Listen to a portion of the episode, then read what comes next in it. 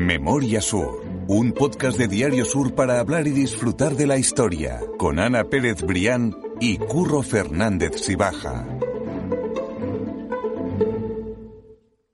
Hola Ana, ¿qué tal? Hola Curro, buenos días. Hoy vamos a hacer un repaso en un cebo que pusimos en capítulos anteriores con una coplilla que decía Málaga, ciudad bravía, la de las mil tabernas y una sola librería. Eso, como digo, quedó ahí como un cebo, y es porque hoy vamos a hablar de una de esas tabernas, uno de esos cafés que dan sabor, como te gusta a ti decir, a la Málaga que conocemos. Sí, sí, absolutamente. Yo creo que un lugar que, que fue elevado por méritos propios a la categoría de, de, mito, ¿no? Incluso todos los malagueños, aunque no hayamos conocido esa época, todos somos capaces de recordar cuando pasamos por ese lugar, ya nos vamos adentrando por el pasaje de, de Chinita, somos capaces de recordar que allí hubo un café, el café de Chinita, que se convirtió, bueno, pues en un faro en la, en la Málaga de la época e incluso en la España de la época en el, en el flamenco, ¿no? Por allí pasaron eh, las figuras más representativas de, de, la época y, bueno, pues convirtieron ese, esa pequeña parte del corazón eh, del centro, bueno, pues su latido fue, fue enorme y hoy vamos a hablar de eso, aunque estemos en una época curro que se preste a los villancicos y a otro tipo de, de, compases, yo creo que Café de Chinita merece, pues bueno, un capítulo especial y a eso nos vamos a dedicar hoy. Antes que nada, antes de entrar en la historia del Café de Chinita, yo creo que podemos escuchar a una de las personas que mejor sabe hablar del café de Chinita, una de las personas que son absoluta referencia en la historia del flamenco en Málaga, en Andalucía y en España, y que bueno, y que ha tenido la generosidad de hablar con nosotros para, para contar esa importancia, ¿no? Y ya arrancamos este viaje por el café de Chinita y no estoy hablando de otra persona que Gonzalo Rojo, periodista especializado en flamenco. Bien, yo creo que la importancia de, del café de Chinita vino a ser una consecuencia de los artistas que por ella por él pasaron.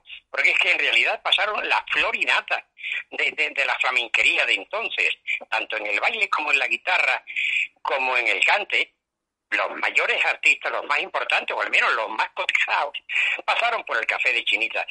Eso llegó hasta, hasta los años 30 aproximadamente, en que ya se convierte en un cabaret. Ya cambia hasta el nombre, ¿no? Ya se cambió el nombre de café de Chinita por el de Salón Royal. Y aunque había flamenco, pero ya cayó, decayó muchísimo, muchísimo, hasta que ya se cierra. Pero en la parte, la, la, época anterior, desde final de mediados del siglo 19, prácticamente desde la apertura hasta, hasta los comienzos del siglo XX, fue un emporio y yo pienso que el café de más referencia, donde mayores artistas y de mejor calidad había en toda Andalucía. Pues ya con este contexto, con esto que nos ha dicho Gonzalo, creo que ya sí que estamos preparados para abrir la puerta de la historia al café Chinitas.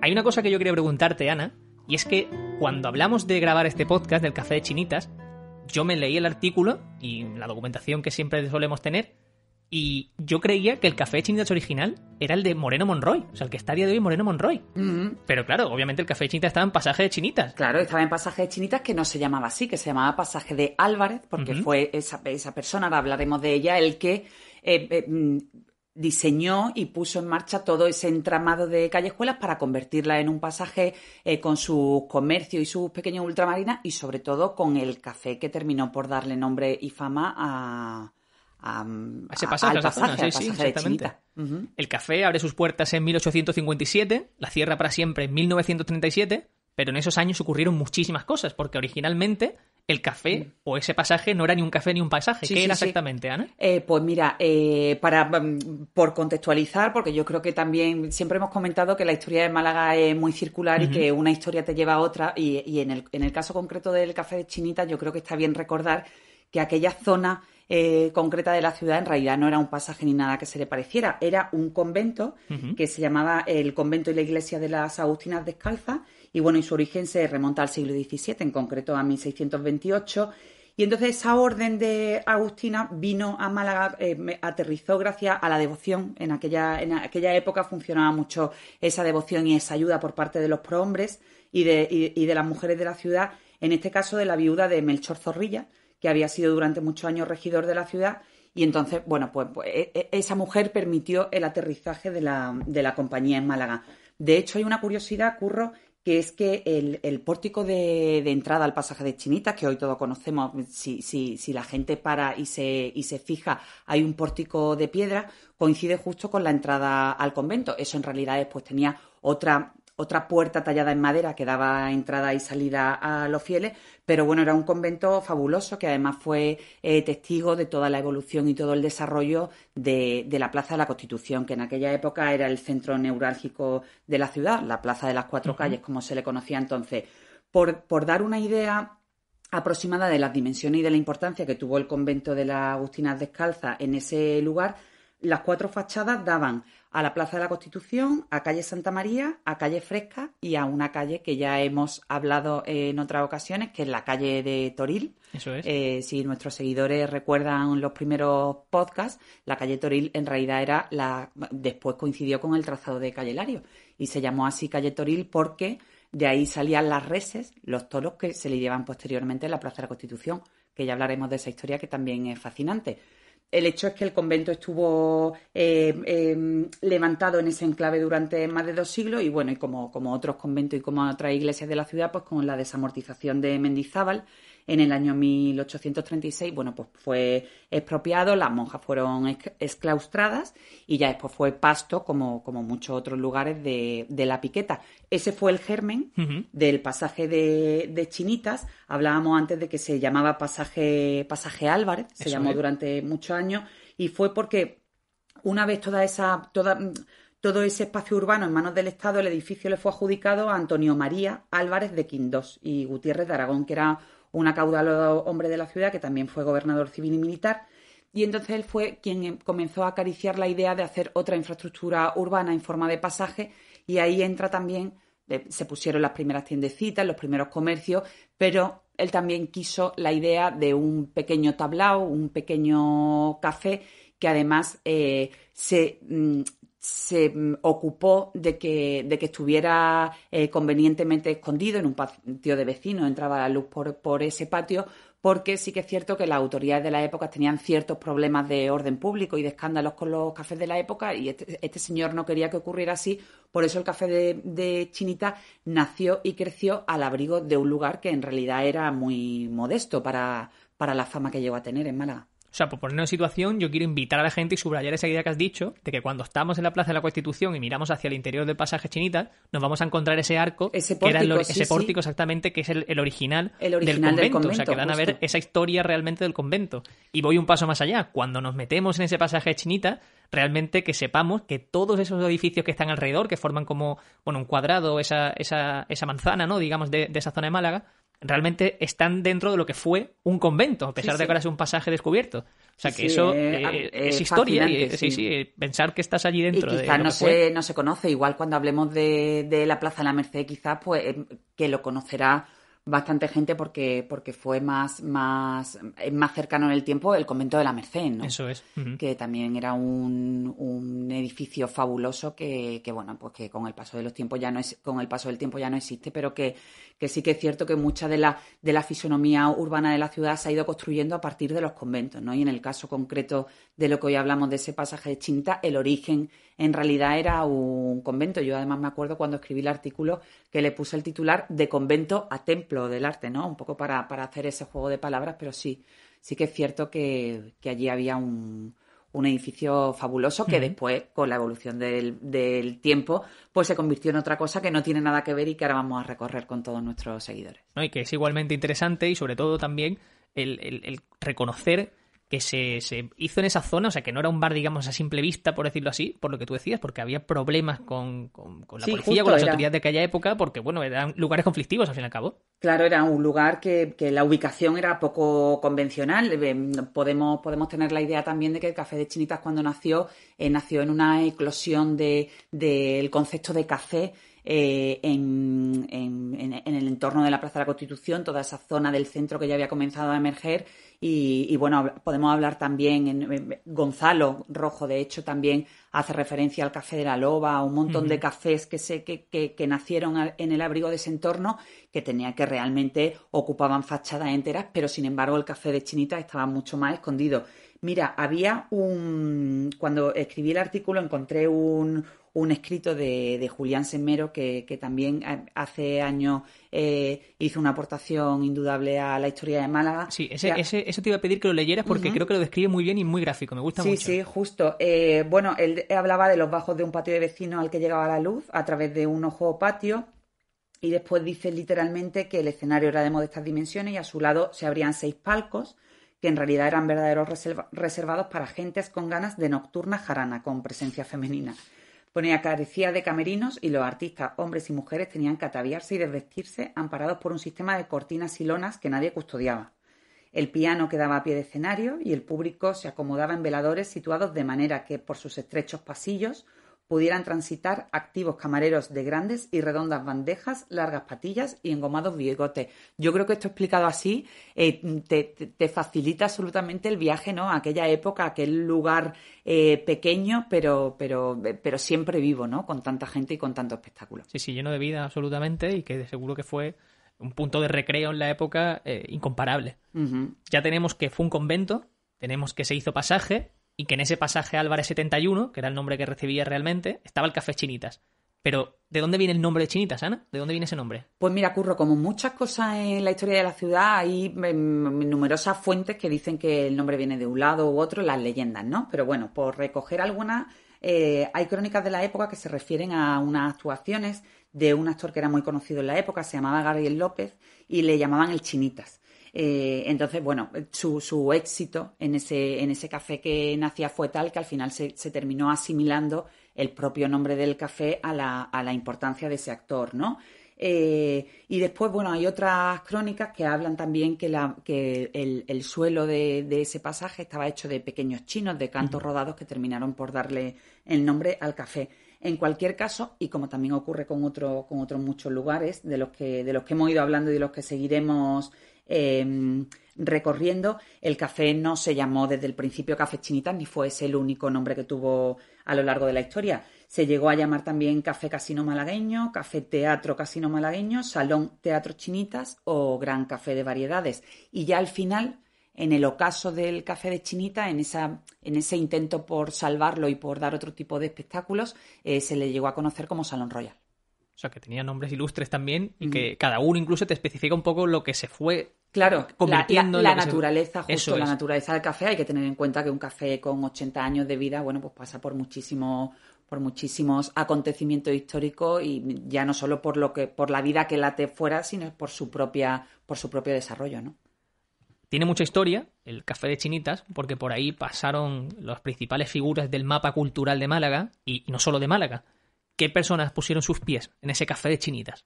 Pues mira, el Café de Chinitas fue conocido sobre todo por el flamenco, pero allí también había espectáculos de zarzuela, de teatro, incluso hay gente que dice que había em, números de magia, ¿no?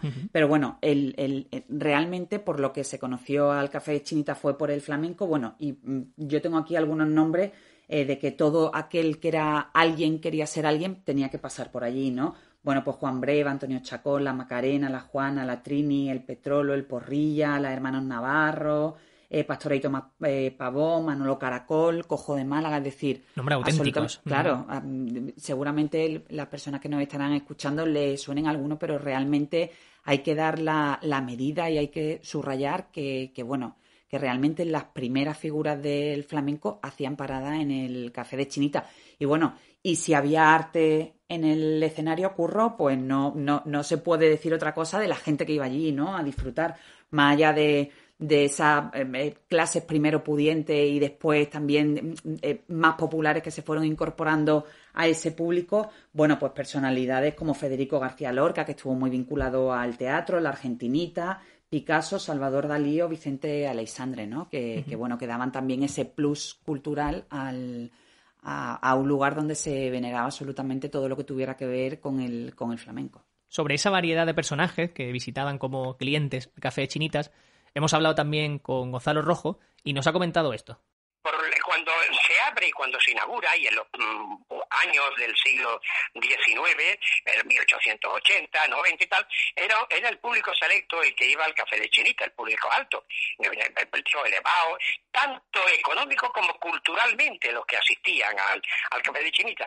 Ya después aquello fue mm, degenerando, como hemos comentado, y por la tarde incluso se hacía sesiones de baile, pero no baile flamenco, ojo, sino de baile, baile agarrado, digámosle así, y después se echaban a esos señores a la calle para que entrasen los que ya iban a escuchar y a ver flamenco, pero ese flamenco ya un poco más de menos, menos flamenco y, y más de un ambiente menos menos puro en el mundo del flamenco. Mm. Pero en principio la clase alta, socialmente alta, es la que acudía al teatro, eh, al, café de Chinita, y, bueno, teatro porque también se llamó muchas veces teatro, eh, pero eh, eso fue degenerando un poco con el paso de los años, porque pasan muchísimas cosas, por desgracia.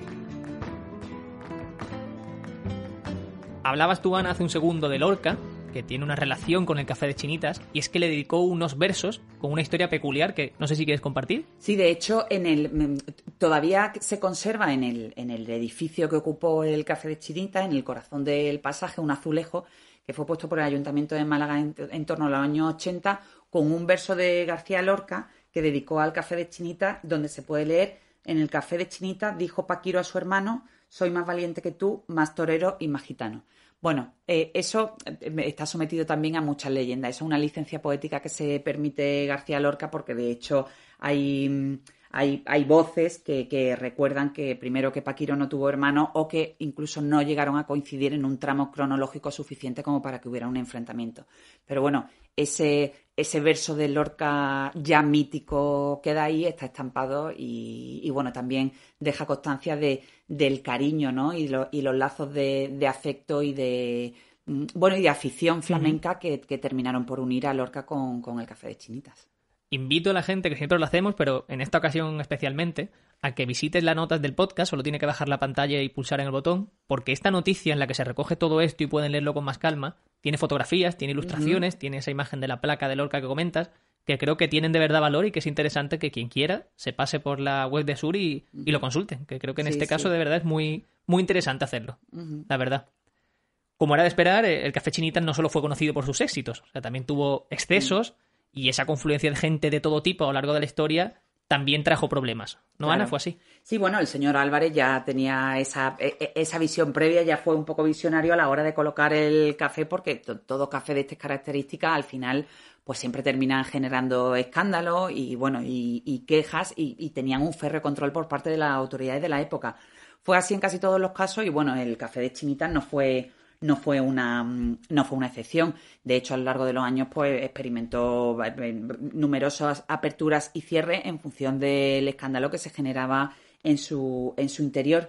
Y eh, independientemente de todo ese mundo del flamenco, de todo ese sentir cultural vinculado a, la fiesta y a la juerga flamenca bien entendido, bueno, pues de hecho ya el pasaje, el pasaje y el café de Chinita ya comenzaron su, su declive hacía referencia antes a que, a que los, promotores de este café decidieron cambiarle el nombre como una estrategia para, para intentar dar la medida de esos otros espectáculos que se comenzaban a, a, celebrar en, los, en, en, el café y que, bueno, que tenían ya muy poco que ver con el flamenco y más que ver con, con con espectáculos que incluso llegaron a ponerle al Café de Chinita el cartel de un burdel encubierto, ¿no? O sea, se hablan de, espectáculos con, con, señoritas que, que, bueno, más allá del, dudoso gusto que representaban, pues que eran auténticas incitaciones a, a, eso, al, al a, la ruptura de, de, la férrea moral de la época, claro, y que las autoridades estaban sobre el café y que, bueno, que al final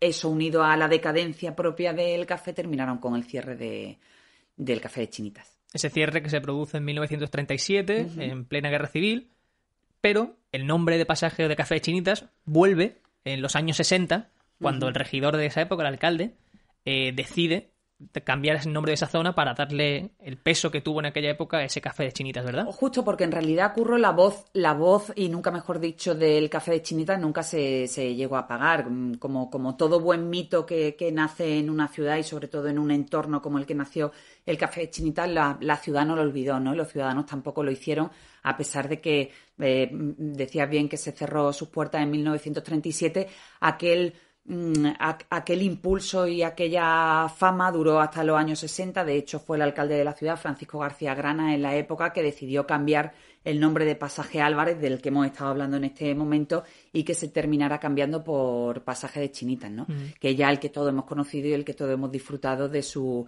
de su negocio de hostelería, de, de ese perderse por las callejuelas, no sé, eh, quizá en la Feria de Málaga, yo creo que todos lo hemos recorrido y todos nos hemos marcado allí unos, unos bailes, no solo en ferias, sino mm. en el, en el paseo por, por el centro. Y yo creo que, bueno, que, que el recuerdo al, al, café de Chinita, a los comercios que, se, que, que, que, fueron naciendo y creciendo allí, los comercios de toda la vida, bueno, pues yo creo que es un momento bueno para recordarlo como, como una época absolutamente deliciosa, ¿no? Hoy ya se ha quedado como, bueno, un grupo hostelero, si no me equivoco, ¿verdad? Se ha quedado con, con el Ahora ya los, signos, los, signos, de la época van cambiando, curro, y ahora en esa zona lo que se está proyectando es un, eh, eh, un bloque de apartamentos turísticos. Ya han comenzado la obra después de dos años de, de, de, trámite administrativo y de planeamiento. Y bueno, y sí parece que los promotores van a hacer un pequeño guiño a lo que fue la historia de, de esa zona, esa, esa historia absolutamente imborrable, con un poema, con, con una especie de, de, grafía específica de un poema de García Lorca en la fachada de, los apartamentos. Así que se nos quedará ese pequeño sello ¿no? de, del, café de del café de Chinita unido a ese pórtico de piedra de la entrada que, que bueno, yo creo que da la medida primero de convento, luego de templo de arte y, y ahora, quién sabe, de, de, apartamentos turísticos como una nueva etapa en, esta, en, este, en este corazón del centro de Málaga bueno, esperemos que sirva para ponerlo en valor, que es una zona histórica de Málaga también, a nivel cultural sobre todo, y que, es muy interesante, la verdad. La verdad es que el paseo ha sido fantástico. Eh, yo me quedo con ganas ahora de un baile o de algo. De tomarme pues nada, ahora nos, marcamos unas palmas. Eso es. Os invitamos, como siempre, a lo, que os he dicho antes, a mirar las notas del podcast, a seguirnos en redes sociales. Yo soy Curro F. y Baja. Y yo soy Ana Pérez Brián. Vais a encontrarnos fácilmente y, sobre todo, compartir si os gusta mandarlo por WhatsApp, eh, compartirlo en redes sociales, lo que queráis. Y además ya sabéis que nos gusta, nos gusta teneros al otro lado, eh, ver lo que pensáis, recibirlo y, bueno, y hacer entre todos, que lo, decimos siempre, pero no está de más recordarlo, esto pues el, espacio de todos, ¿no? Un gran, hoy que hablamos del café de Chinita, convertirlo como en un gran café para todos. Eso es, sería un, un placer y nos encantará compartirlo con vosotros. Ana, mil gracias. Muy bien, Curro, pues nos vemos la semana que viene. Hasta la semana que viene. Memoria Sur es un podcast de Diario Sur. Escucha un nuevo episodio cada semana en iVoox, Spotify, Apple Podcast y consulta las referencias de este episodio en diariosur.es.